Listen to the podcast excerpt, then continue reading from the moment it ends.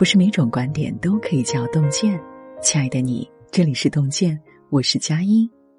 那么今天我们想和大家分享到的文章是《欲望的代价》，一起来听今天的分享。欲望是人的本能，衣食住行都受欲望驱动。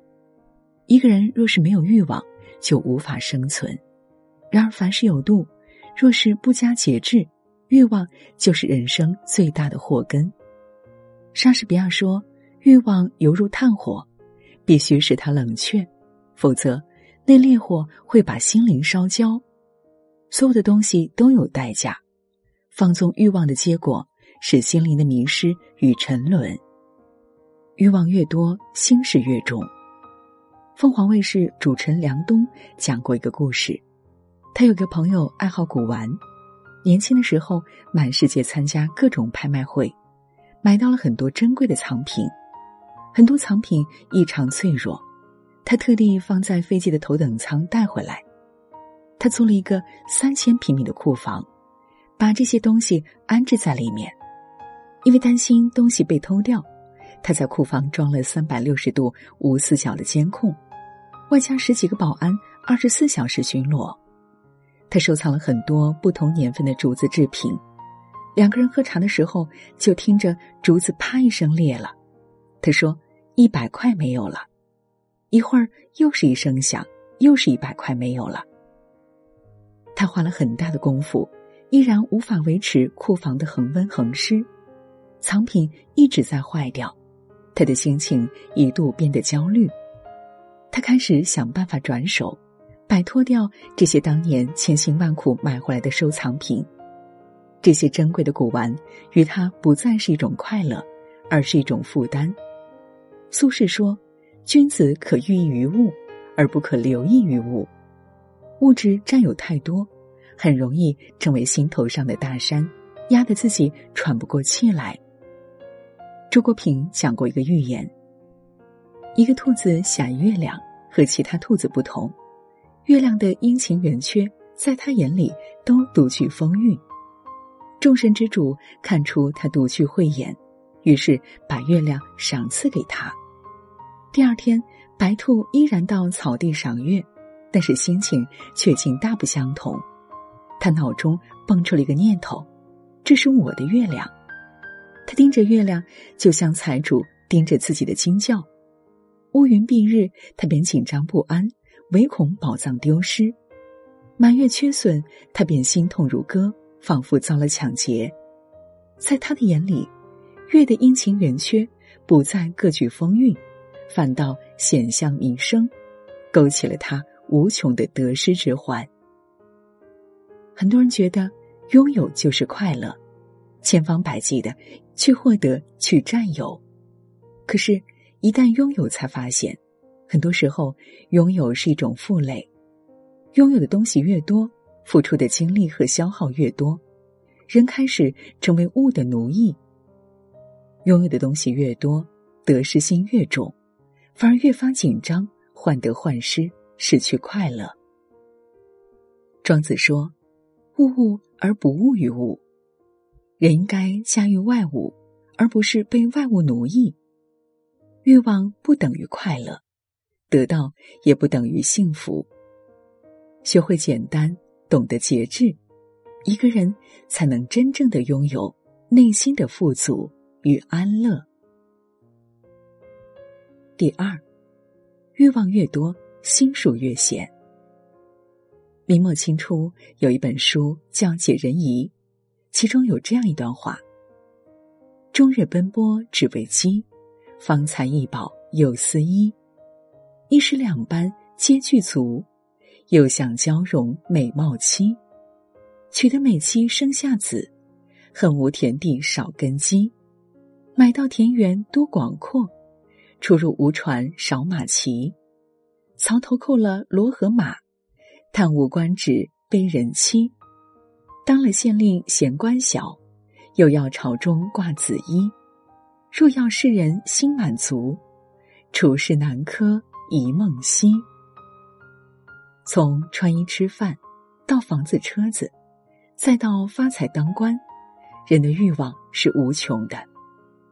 心理学上有一个叫“阈值”的概念，随着欲望的刺激，人的阈值越来越高，同一事物带来的快乐呈现递减的趋势。想要更多的快乐，意味着更多的刺激。只要不加节制，就永远没有满足的一刻。欲望没有止境，但人的能力有止境。一旦欲望超出个人的能力，一个人就容易突破底线，来为自己的欲望买单。听过这样一个故事：有一个画家想画佛与魔。他在寺庙里找到了一个气质清明安详的僧人做模特，并给了他丰厚的报酬。几个月后，画家想画魔鬼，于是去监狱寻找。他找到了一个犯人，他很满意，开始着手作画。此时，犯人失声痛哭，画家很奇怪，就问他为什么。犯人说：“上次你画佛的人是我。”这次你画魔的也是我。原来，僧人拿到报酬之后，下山去花天酒地，金钱很快用完，但是欲望却越来越大，最终一步步的沦陷下去。他偷窃、抢劫，无恶不作，最终锒铛入狱。画家了解之后，长叹一声，丢掉画笔，再不作画。古人说。人之心术，多欲则险，寡欲则平。欲望越多，心术越险恶。如果放任欲望不加节制，一个人很可能就会从贪财的小人变成杀人的恶魔。欲望是与魔鬼的交易，得到的是一时的享乐，失去的却是底线。稻盛和夫说：“没有节制的欲望是人生毒品。”一旦沾染，只有无限沉沦。第三，欲望越多，心气越软。古人说：“人之心气多则气馁，寡欲则刚。吃人嘴短，拿人手短。欲望越多，人索取的也就越多，受到的限制也就越多。时间久了，整个人的心气就会变得软弱。”什么也不敢说，不敢做。春秋时期，公孙仪任鲁国的宰相，平日喜爱吃鱼，很多人买鱼送他，公孙仪却把人都拒之门外。弟弟不解问他：“你不是喜欢吃鱼吗？”公孙仪说：“就是因为喜欢吃鱼，才不能收鱼。收了鱼就要给人办事，哪怕违法也不能违拗。”慢慢的，我就会被免除相违，到时候想自己买鱼吃都难了。欲望是一种枷锁，一个人欲望越多，身上的枷锁也就越沉重，到头来处处都是雷区，处处不得自由。久而久之，一个人只能唯唯诺诺，对别人言听计从。宋朝人陈仲威，曾经任莆田县尉。当时县里大户都是当朝大员的亲戚，于是给他一封推荐信，让他拿去拜见大员，可以平步青云。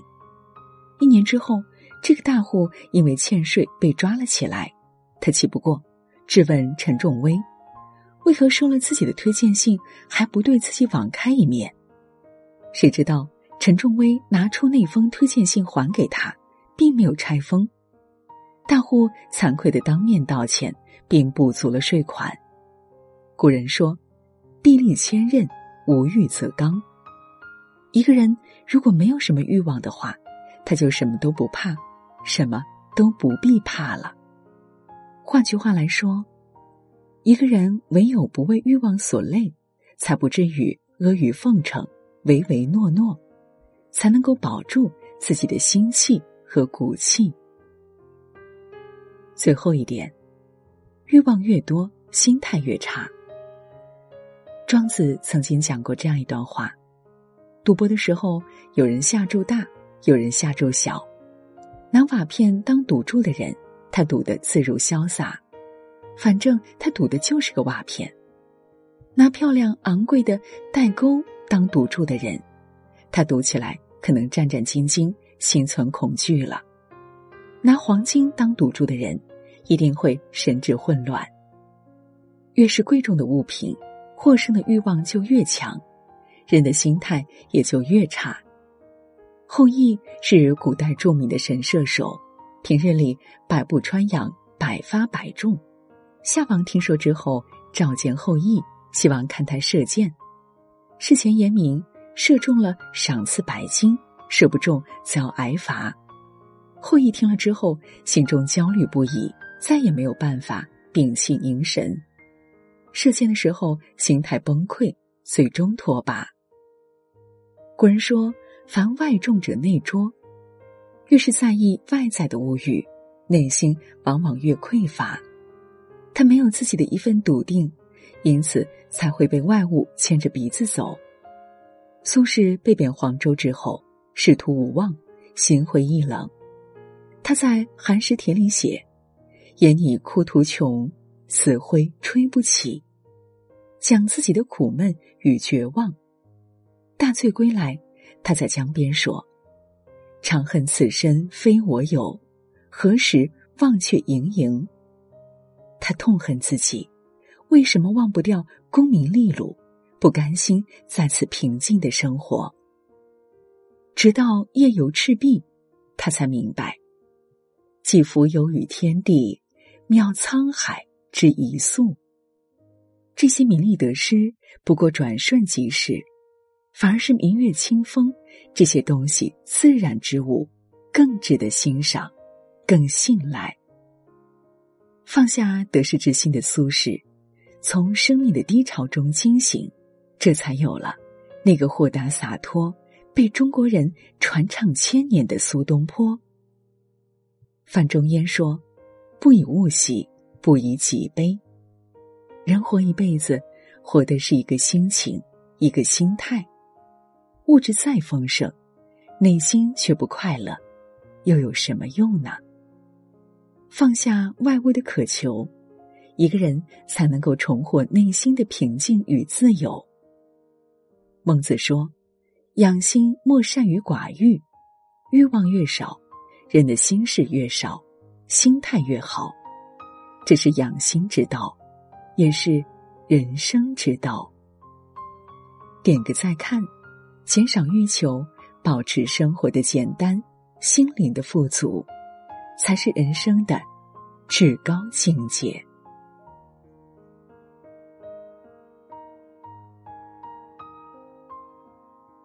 今天给您分享的文章就到这里了，感谢大家的守候。如果您喜欢洞见的文章，请在文末点一个再看。我们相约明天，让洞见的声音伴随着您的每一个夜晚。